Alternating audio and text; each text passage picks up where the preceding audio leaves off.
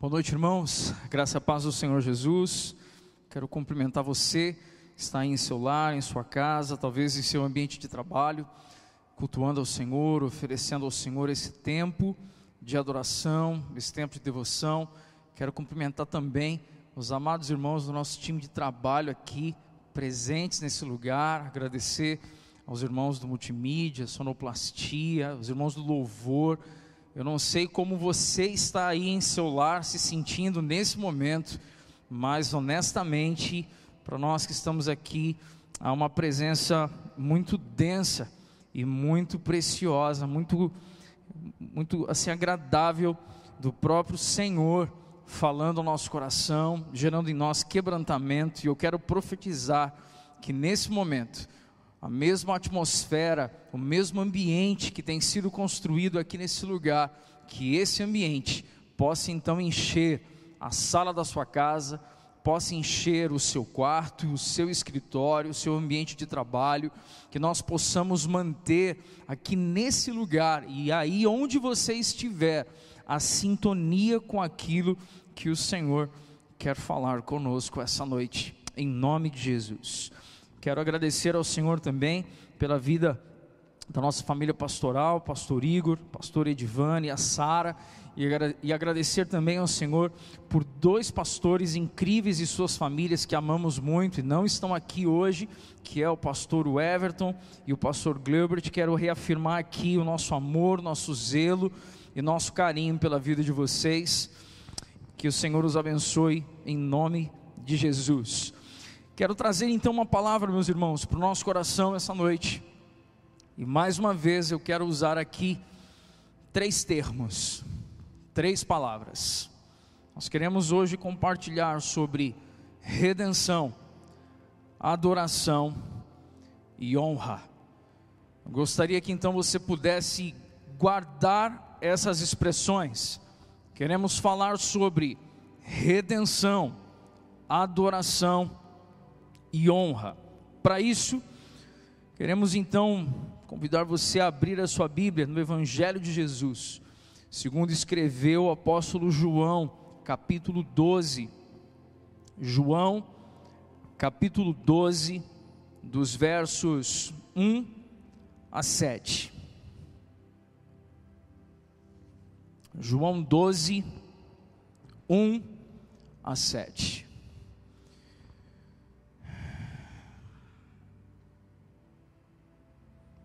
Palavra do Senhor nos diz assim: seis dias antes de começar a Páscoa, Jesus chegou a Betânia, onde morava Lázaro, o homem que ele havia ressuscitado dos mortos.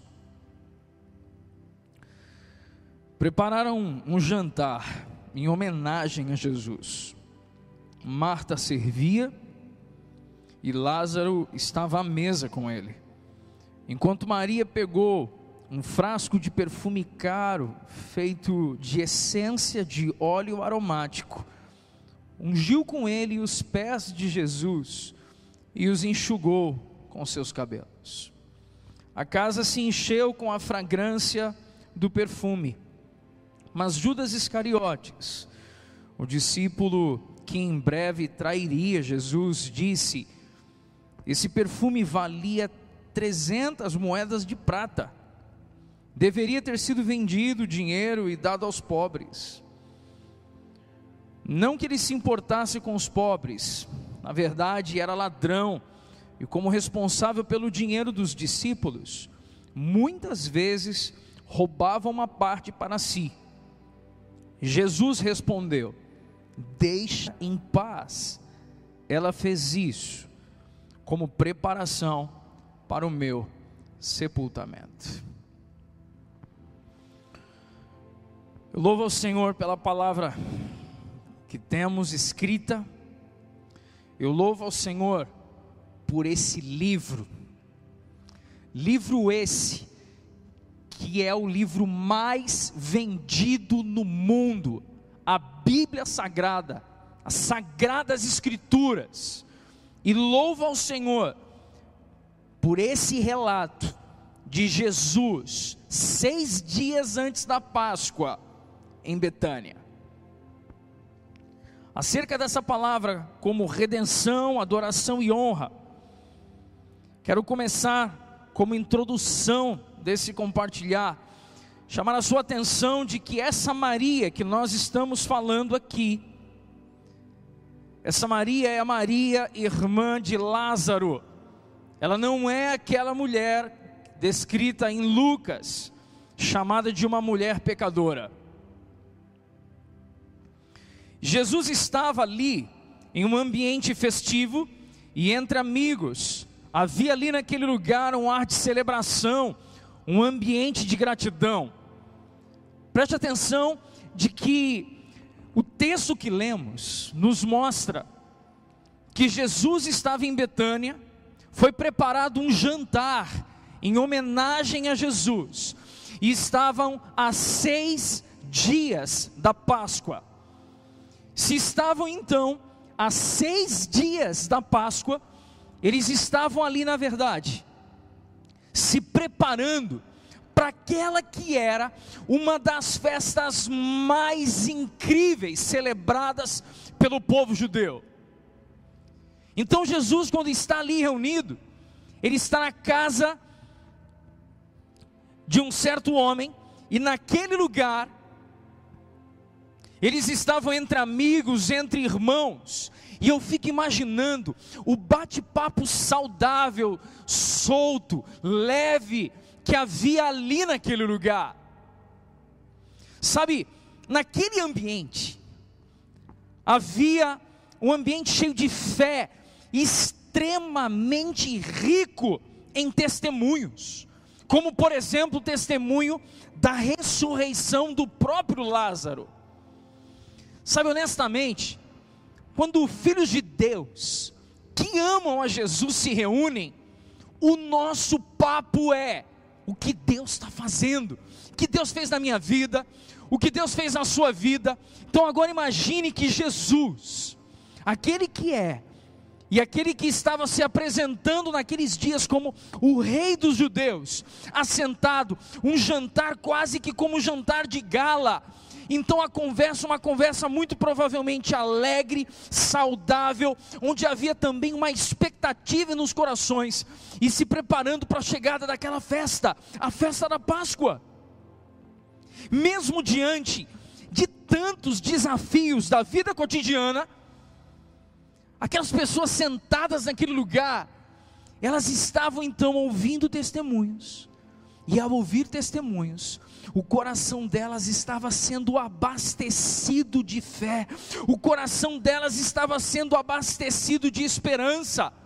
Sabe uma das coisas incríveis que nós podemos aqui trazer como entendimento de que há um poder no testemunho. Eu gostaria de encorajar você a testemunhar sobre a obra que Jesus tem feito em sua vida, porque onde há testemunho, as pessoas ouvem, passam a crer, o coração delas se enche de esperança, e as pessoas então conseguem avançar na sua vida com Cristo. Sabe, algum tempo atrás, eu me recordo que estava no meu ambiente de trabalho, e naquele ambiente de trabalho, em um bate-papo entre colegas, alguns tementes ao Senhor e outros não, havia um diálogo meio ácido, cheio de queixumes, de reclamações, e imediatamente, após eu ter feito um comentário e contribuído com aquelas queixas e reclamações, o Senhor falou comigo: você perdeu a oportunidade de testemunhar a esperança que eu plantei em seu coração. Eu perdi a oportunidade, dentro de uma sala de professores, ao invés de me posicionar, elevando o nível de insatisfações, eu poderia ter elevado o nível de esperança naquele lugar. Quero te encorajar a testemunhar daquilo que Jesus tem feito em sua vida. Sabe algo sobre Betânia? Betânia era o lugar favorito de Jesus. Sabe aquele lugar que se você tiver que escolher passar um feriadão emendado, ou você tiver que escolher passar férias, sabe aquele lugar que você escolhe? Às vezes o lugar nem é tão bonito, o lugar nem é tão atrativo, mas aquele lugar tem representatividade no seu coração, porque tem gente que você ama que mora naquele lugar. Betânia era assim para Jesus. Betânia ficava mais ou menos 12 quilômetros de Jerusalém. Jesus, o rei dos judeus, que vai reconstruir todas as coisas, vai trazer a nova Jerusalém para cá. Sabe, esse Jesus abriu mão inúmeras vezes de ficar em Jerusalém, de ficar em Jerusalém e ir para Betânia para poder repousar. Betânia era o lugar preferido de Jesus. Sabe por quê? Porque existiam três coisas em Betânia que eram extremamente prazerosas para Jesus. Em Betânia, Jesus era servido. Marta sempre tinha preocupação de servir Jesus em tudo que ela fazia. Em Betânia, Jesus era adorado por Maria, se prostrando e se dobrando aos pés de Jesus. E em Betânia, Jesus também era ouvido por meio da amizade de Lázaro, aquele por quem ele chorou quando morreu. Sabe algo incrível? Jesus valorizou tanto aquelas pessoas, Jesus valorizou tanto aquele lugar, Jesus apreciava tanto Betânia, que eu não sei se você já se deu conta disso, mas a última aparição de Jesus Cristo, antes de ser levado aos céus, foi exatamente em Betânia. Isso mostra a preciosidade daquele lugar no coração de Jesus Cristo.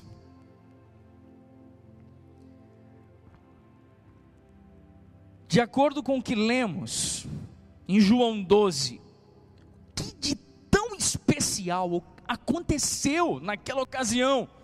O que de tão especial aconteceu naquele lugar, naquele dia?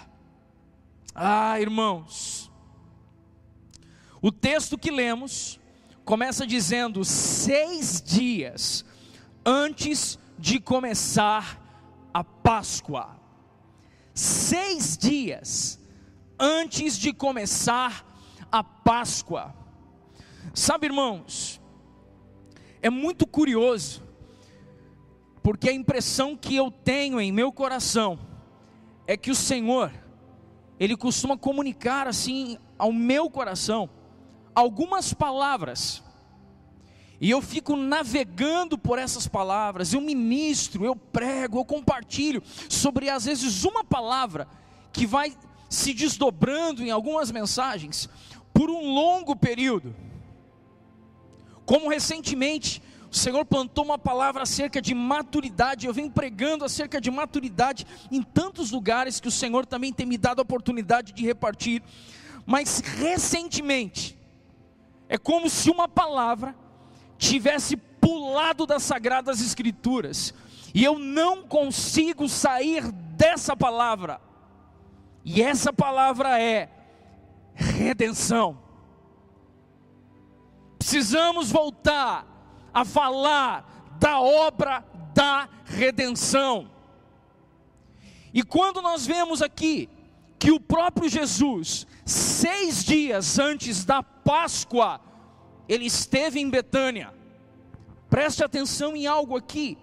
A palavra Páscoa, ela vem do hebraico Pesach, que significa passagem. Para os judeus, ela representa a travessia pelo Mar Vermelho, quando o povo, liderado por Moisés, passou da escravidão do Egito para a liberdade da terra prometida. Irmãos, preste atenção em algo incrível aqui.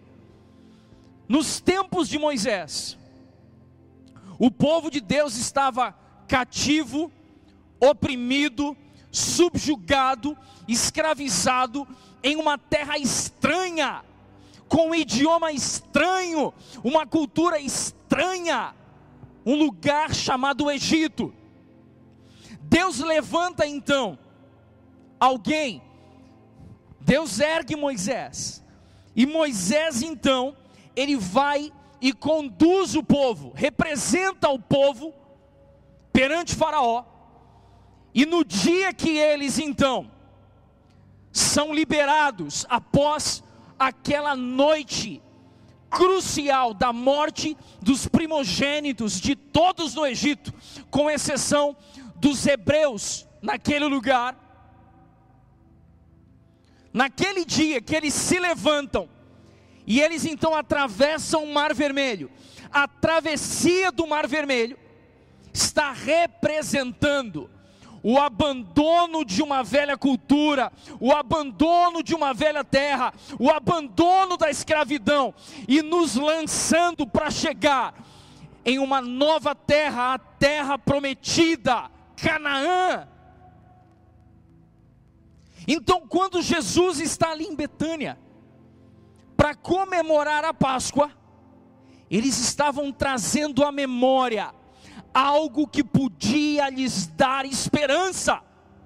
Eles estavam trazendo à memória a alegria e a celebração de não serem mais escravos.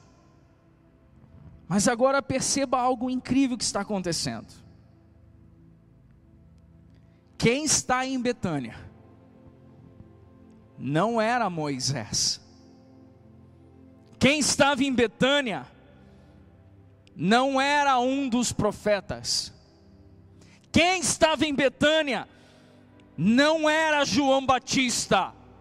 Quem estava em Betânia era Cristo Jesus, aquele que era o unigênito do Pai. E Jesus então ressignificou a Páscoa para nós, cristãos convertidos a Jesus Cristo, porque muito mais do que apenas crer que Moisés esteve ali, demonstrando o poder de Deus, por meio de se abrir o mar vermelho e passar em terra seca para chegar em Canaã, Jesus Cristo abriu para nós um novo e vivo caminho. E esse novo e vivo caminho nos retirou do império das trevas, onde éramos escravos e estávamos subjugados pelo pecado, e Ele nos recebeu em seu reino, em um reino de luz. Então Jesus estava comemorando a Páscoa, sendo que Ele próprio se entregaria como o Cordeiro Pascal.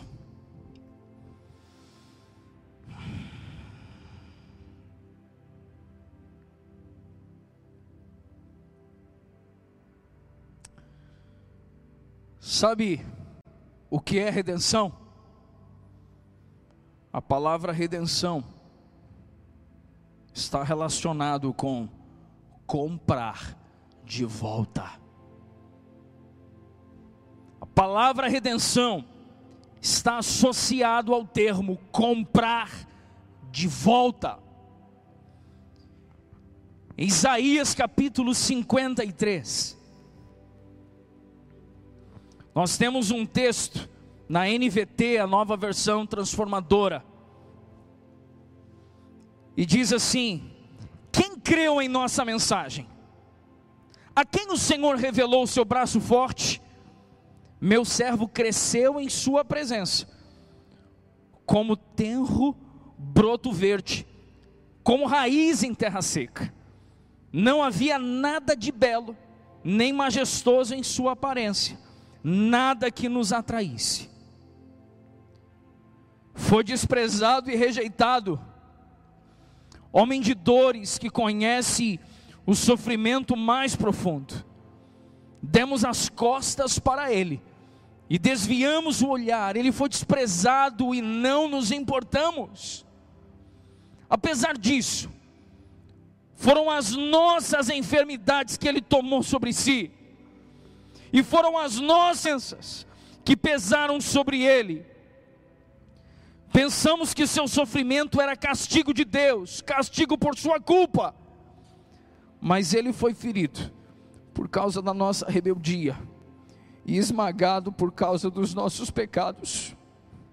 Sofreu o castigo que fosse para que fôssemos restaurados e recebeu açoites para que fôssemos curados. Uma outra versão diz: Mas ele foi traspassado por causa das nossas transgressões, foi esmagado por causa das nossas iniquidades. O castigo que nos trouxe a paz estava sobre ele, e pelas suas feridas nós fomos curados. Sabe essa palavra acerca de redenção? Sabe o que Jesus fez? Alguém em quem não havia beleza ou formosura, alguém que as pessoas desviavam o olhar, alguém que as pessoas não queriam olhar para ele, porque não havia nele qualquer tipo de virtude que chamasse a atenção das pessoas aos olhos humanos. Nós achamos que ele estava sofrendo por causa de sua culpa, quando nós éramos culpados. Sabe, quando Jesus subiu ao Monte Gólgota, ou Monte Caveira, quando Jesus ele se colocou ali, crucificado, sangrando, em seu último suspiro, ele ergue sua voz, com provavelmente o máximo de sua força, talvez com dificuldades já para respirar, por conta de seus pulmões começarem a ficar encharcados com o seu próprio sangue, devido a tantos açoites. E Jesus então disse: Tetelestai tetelestai. Sabe o que significa essa palavra tetelestai? A maioria de nós conhece o significado dessa palavra tetelestai, como está pago, está consumado. Mas para a cultura romana da época, essa expressão tetelestai, ela é um pouco mais abrangente.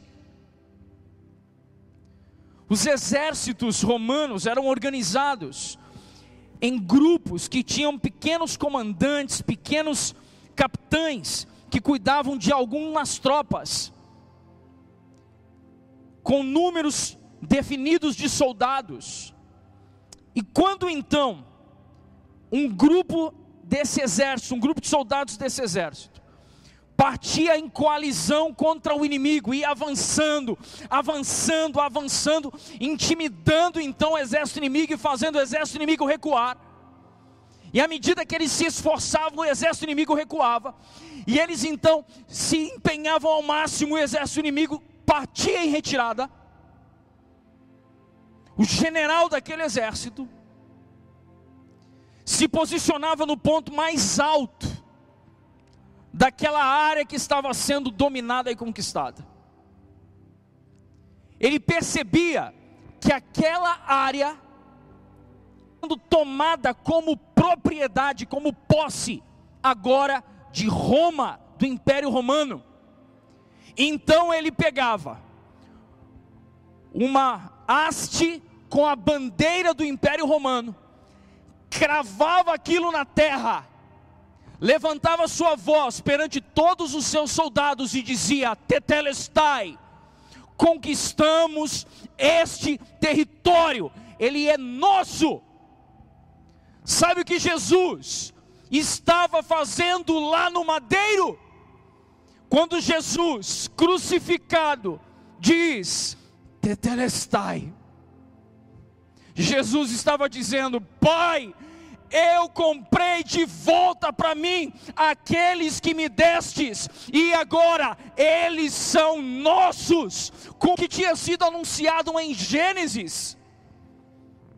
Aquilo que tinha sido dito, de que viria alguém nascido de mulher, e ele lhe feriria a cabeça, e ela lhe feriria o calcanhar, aquela palavra estava sendo cumprida, tetelestai, está pago, está consumado, agora foi adquirido, é território, é gente que pertence ao Pai das luzes.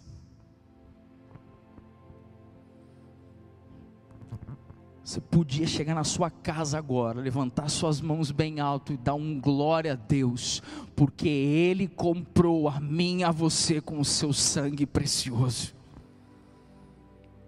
Se alguém aqui quiser dar um glória aí também, fique à vontade.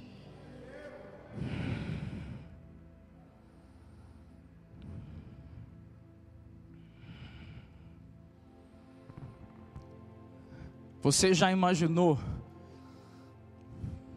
nessa perspectiva, o que é comemorar a Páscoa? Eu não preciso esperar o ano que vem, 2021, para comemorar a Páscoa. Pertencer completamente a Ele. Porque antes eu era um cidadão das trevas, eu nasci já, fui concebido por meus pais, já em pecado Assim como a palavra nos diz: em pecado me concebeu minha mãe. A natureza adâmica estava regendo o meu corpo, a minha vida, a minha mente, mas por meio de Jesus. Quando ele declarou Tetelestai, ele disse: Você é meu. E eu hoje tenho a alegria de dizer que eu tenho um dono. Jesus, tu és o meu dono. Se você puder, levante a mão aí na sua casa, os irmãos que estão aqui também nesse lugar, vamos declarar isso bem forte assim: Jesus, tu és o meu dono. Jesus, tu és o amor da minha vida. Jesus, te agradeço pela redenção da minha alma.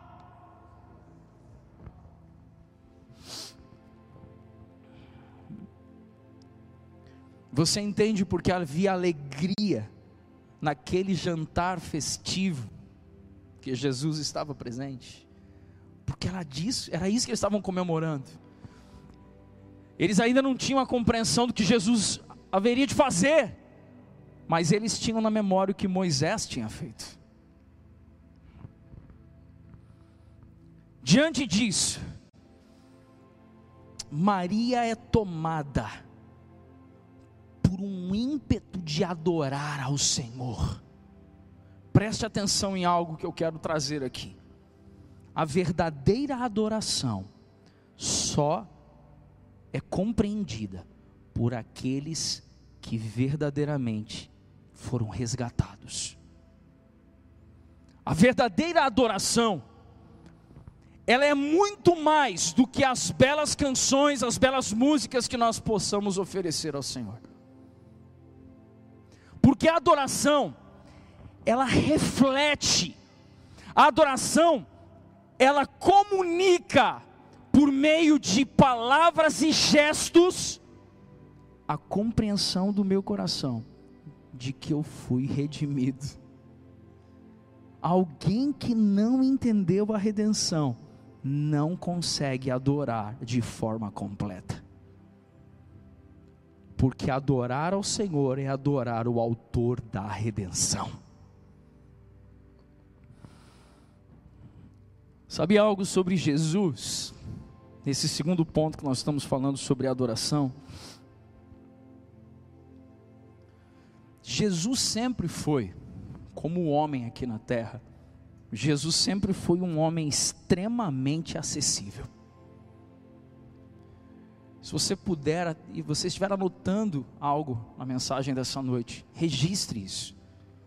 Jesus sempre foi alguém, como homem, extremamente acessível. As pessoas tinham prazer, as pessoas tinham alegria de se aproximar de Jesus e sabendo que Jesus as receberia. Pastor, mas quais os exemplos que você pode trazer para nós? Um primeiro exemplo que podemos relacionar é a experiência de Jesus com as crianças. Quando Jesus vê as crianças vindo e os discípulos tentando segurar, o que, que Jesus fez? Jesus parou e disse: Deixar vi, Deixa vir a mim os pequeninos, porque destes é o reino dos céus. Existe um outro fato que me encanta nas Escrituras, que se você puder ler e estudar calmamente esse texto, Mateus capítulo 5. Em Mateus capítulo 5 existe algo ali relatado, existe uma construção ali em Mateus capítulo 5, e essa construção fala de Jesus. Jesus ter se aproximado de um lugar que tinha algumas montanhas, a multidão o seguia, Jesus podia ter deixado aquela multidão no vácuo, e Jesus poderia ter feito o quê? Jesus poderia ter saído correndo. E sabe o que Jesus fez? A Bíblia diz que Jesus foi para um lugar mais alto.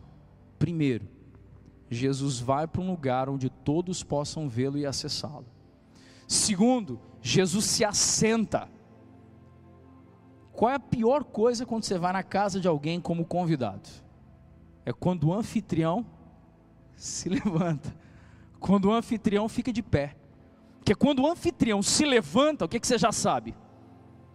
Deu a hora de, de ir embora. Deu a hora de cair fora. De forma contrária, se o anfitrião se senta, ele está dizendo para você que ele está disponível. E Jesus, em Mateus capítulo 5, ele se assentou, dizendo: Eu estou disponível para vocês.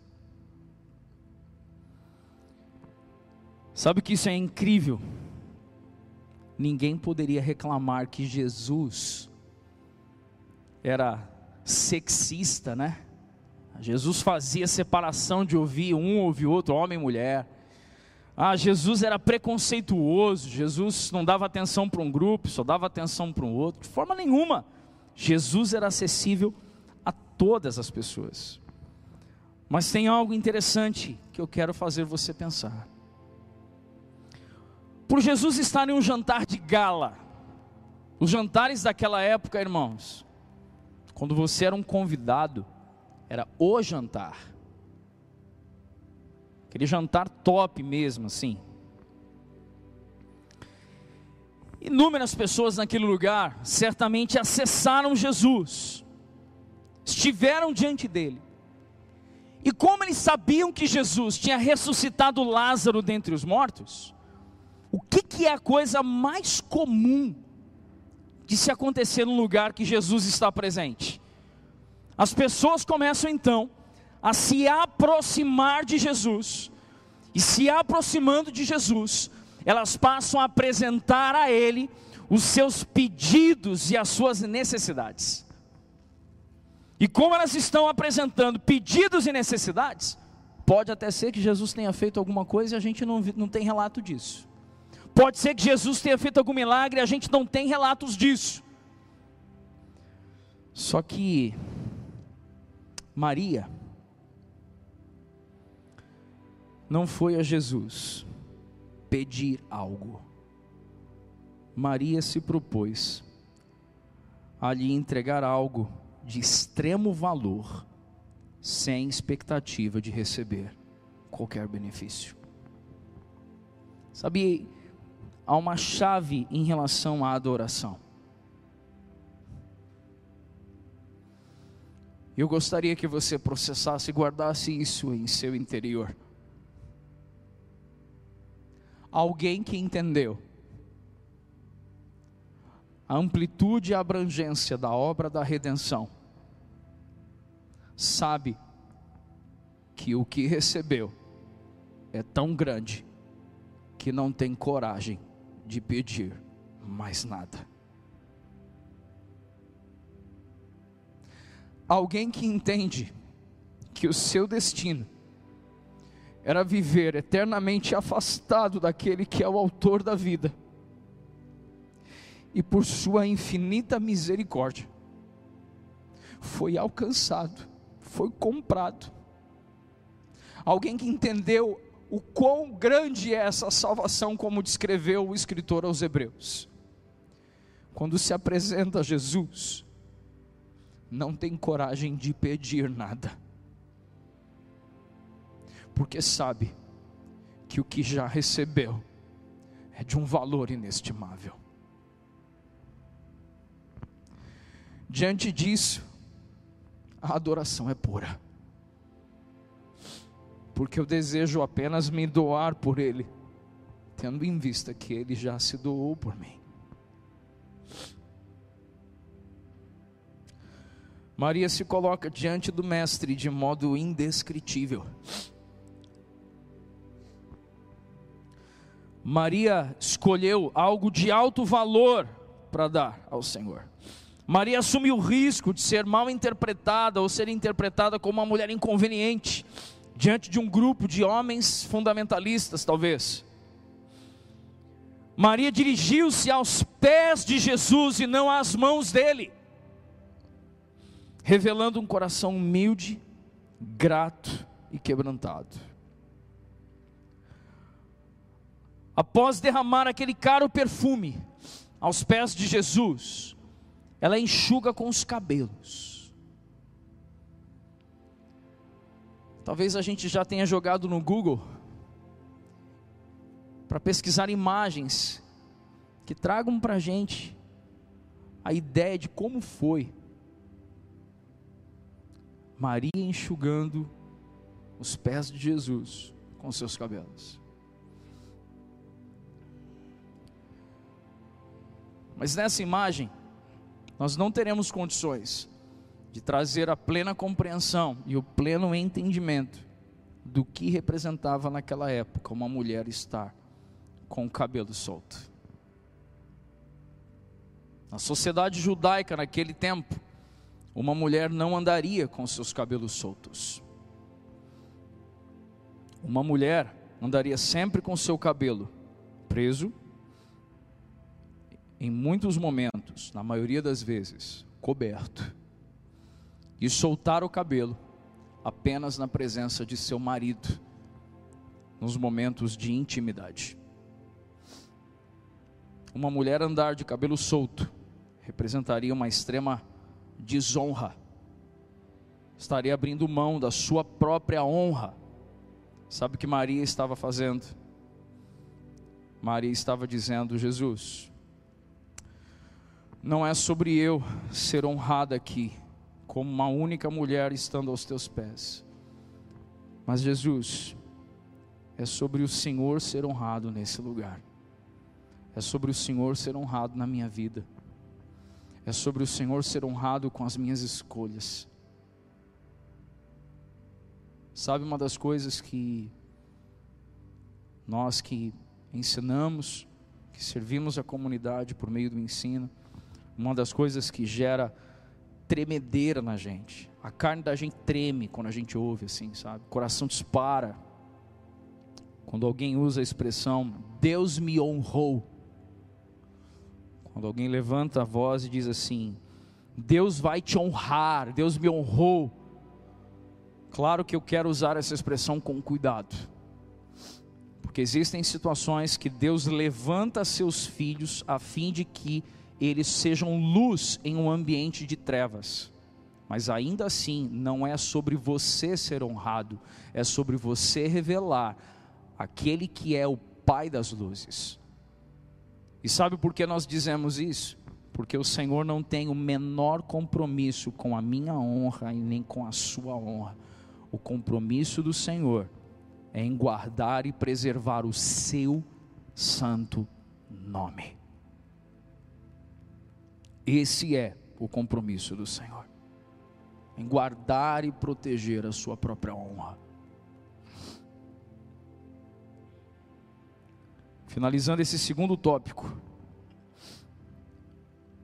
onde falamos acerca de adoração, zelo e devoção são a marca de alguém que tem uma vida de adoração. Sabe uma das coisas que eu quero apenas lançar para você aqui, para você pensar? Apenas lançar assim para você guardar isso. Pesca e guarda isso. Quando a gente ouve uma mensagem como essa, nós incorremos inclusive no risco de achar que Maria estava adorando e que Marta e Lázaro estavam comendo mosca. E que Marta e Lázaro estavam tão ocupados que não entenderam o mover de adoração, não entenderam o que Jesus estava fazendo. Deixe-me dizer uma coisa: você que é membro da Missão Serra, como somos gratos ao Senhor pelas Martas que servem nesse lugar o ministério de apoio.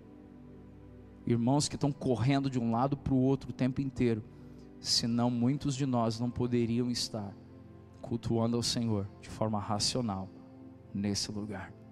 Sabe o que isso nos ensina? Maria ela é um exemplo para nós nesse momento. Mas não podemos diminuir o valor do serviço de Marta e da amizade de Lázaro. Terceiro tópico para nós, quero falar. Já falamos o primeiro então, qual foi o primeiro ponto? Redenção. Segundo ponto, adoração. E o terceiro ponto, quero falar acerca de honra.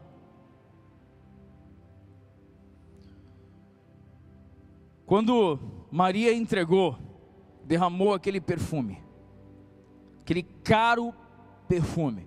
A NVT, a nova versão transformadora, ela usa essa expressão, um perfume caro. A primeira coisa que acontece, Judas Iscariotes sabia o preço daquele perfume. Sabe o que isso trouxe para o meu coração imediatamente? Existem pessoas que sempre saberão o preço do que nós vivemos, mas nunca estarão dispostas a pagá-lo. Existem pessoas, os irmãos que estão servindo aqui, existem pessoas que sabem o preço daquilo que nós estamos oferecendo ao Senhor, mas elas nunca oferecerão a mesma dedicação, o mesmo zelo ao Senhor. Sabe qual foi o preço? 300 moedas de prata, ou 300 denários. O que, que era um denário? Um denário era o salário diário de um, um trabalhador no campo, um lavrador um agricultor. Então, se você vai em regiões, como por exemplo Santa Teresa, Santa Maria de Jetibá, quando vem a época da colheita do café, é muito comum os proprietários ali de terra, que têm os plantios, eles contratam inúmeros trabalhadores, e quando termina o dia, ele pega lá e paga o dia de trabalho. Pelo que eu ouvi, em alguns relatos, esse valor fica entre 50 e 70 reais. O valor do dia de um trabalhador que está colhendo café. Quando nós falamos desse dia do trabalhador, para a época de Jesus seria um denário. Então, quando nós pensamos em 300 denários, entendendo que o judeu guardava o sábado, os irmãos compreendem isso? Então você tem que tirar os sábados aí desse ano. E aí nós tiramos aí as festas que tinham, festas, a festa da Páscoa, festa dos tabernáculos. Então nós quando pensamos em 300 denários, nós pensamos em 300 dias de trabalho, que seria aproximadamente o salário de um ano de um trabalhador rural. Se você multiplicar, trabalhando com um valor mais baixo, 50 reais, e você multiplicar por 300 dias de trabalho, nós encontraremos o valor de 15 mil reais. Então, que aquela mulher, o que Maria estava fazendo, era colocando aos pés de Jesus um perfume mais caro que perfume francês. Se bem que dizem que tem perfume mais caro ainda, né? Mas estava entregando ali uma quantia incrível de generosidade em seu coração. 300 moedas de prata, trazendo para nós hoje, talvez aproximadamente 15 mil reais.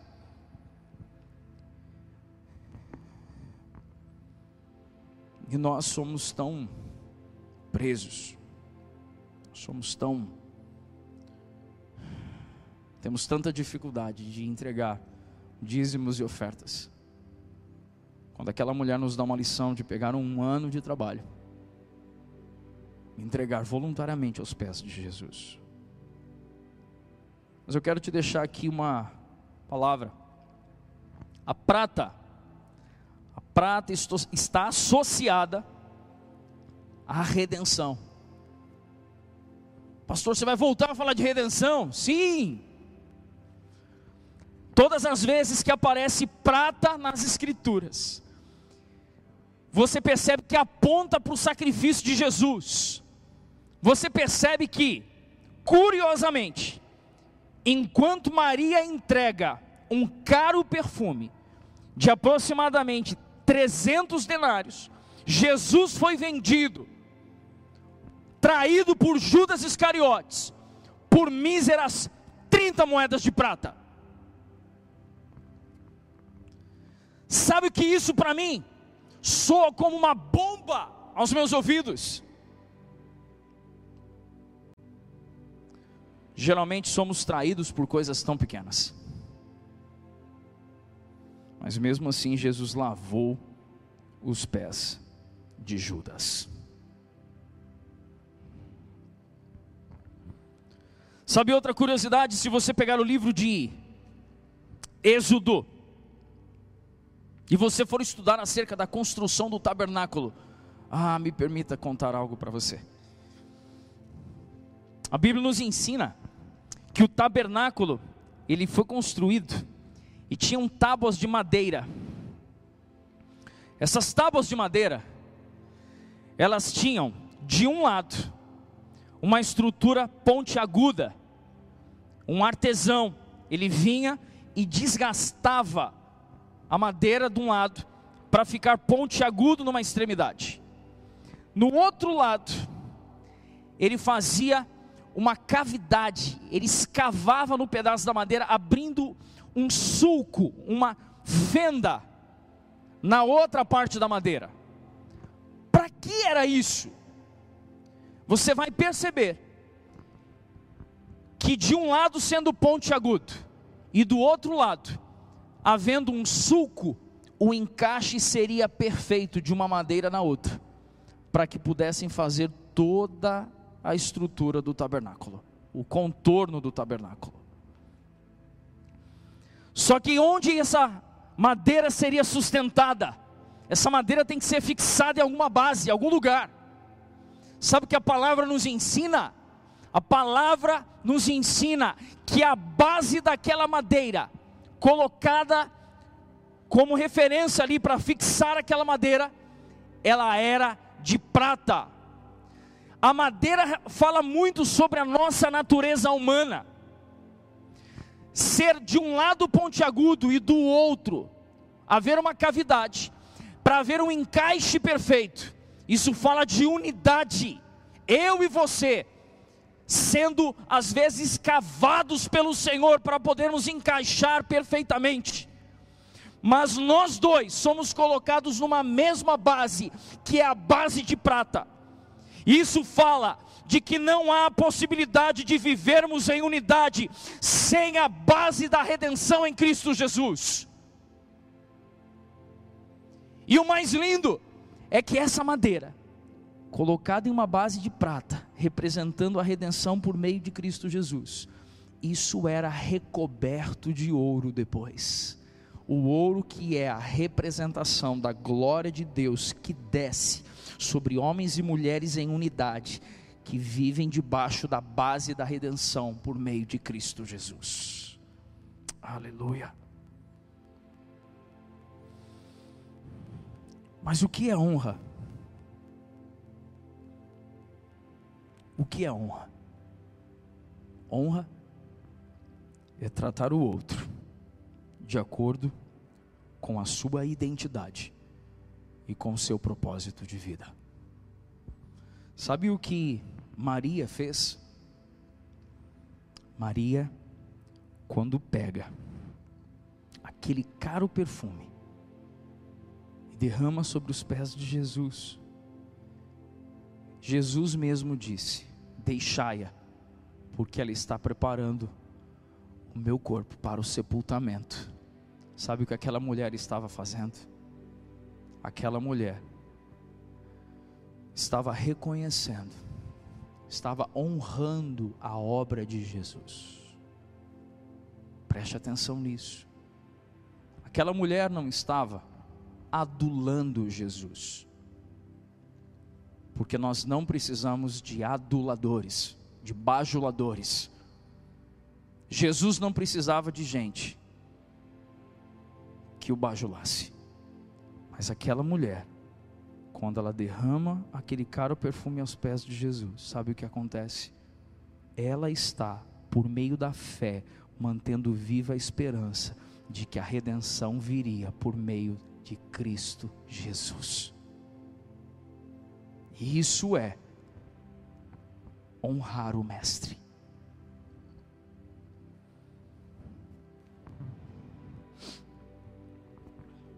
Diante de eu quero lançar aqui algumas perguntas para você, dentro da temática do compartilhar dessa noite. Redenção.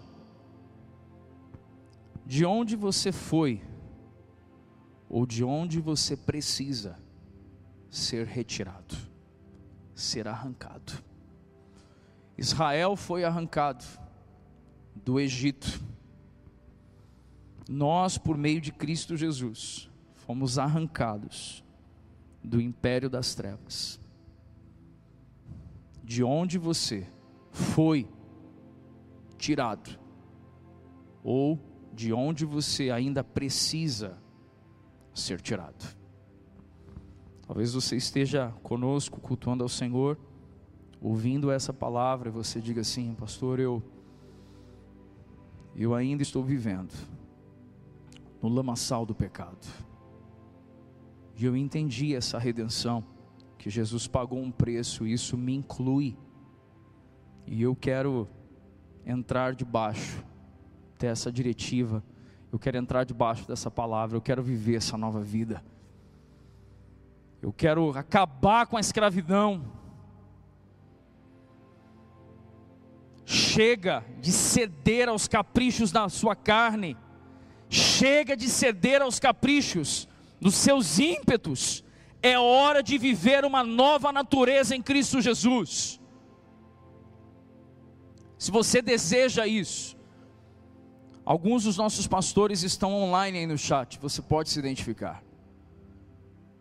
Se o multimídia puder também colocar o QR Code do grupo de pastoreio, grupo de WhatsApp, vai aparecer na sua tela o QR Code do nosso grupo de pastoreio no WhatsApp, você pode ali entrar, procurar qualquer um dos administradores do grupo, que são os pastores dessa comunidade.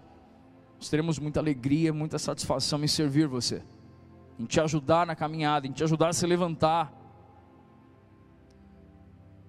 Sabe outra coisa que nós não podemos deixar de dizer?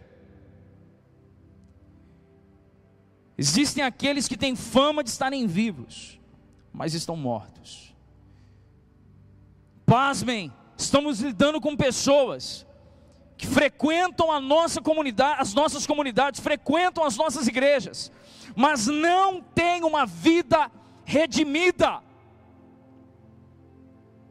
É hora de você se posicionar por Jesus de verdade.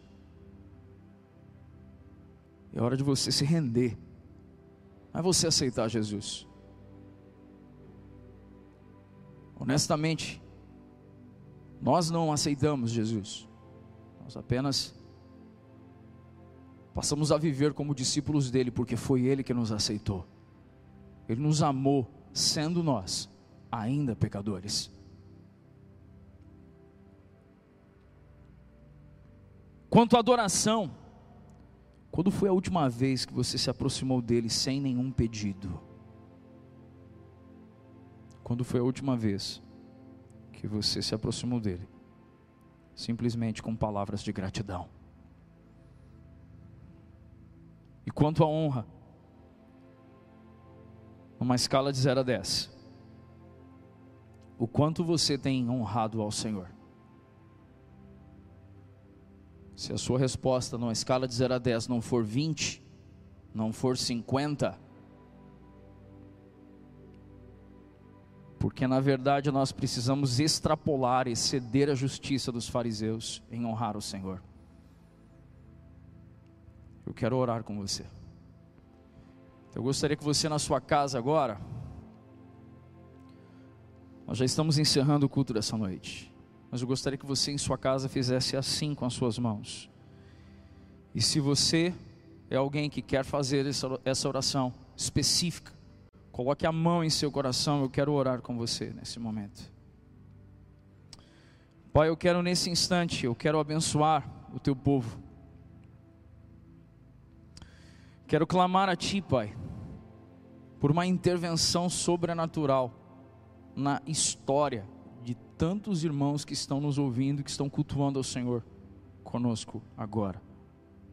Existem irmãos, Pai, que, quanto à adoração, tem sido, Senhor, tantas vezes inconstantes, temos sido tantas vezes mais pedintes do que adoradores.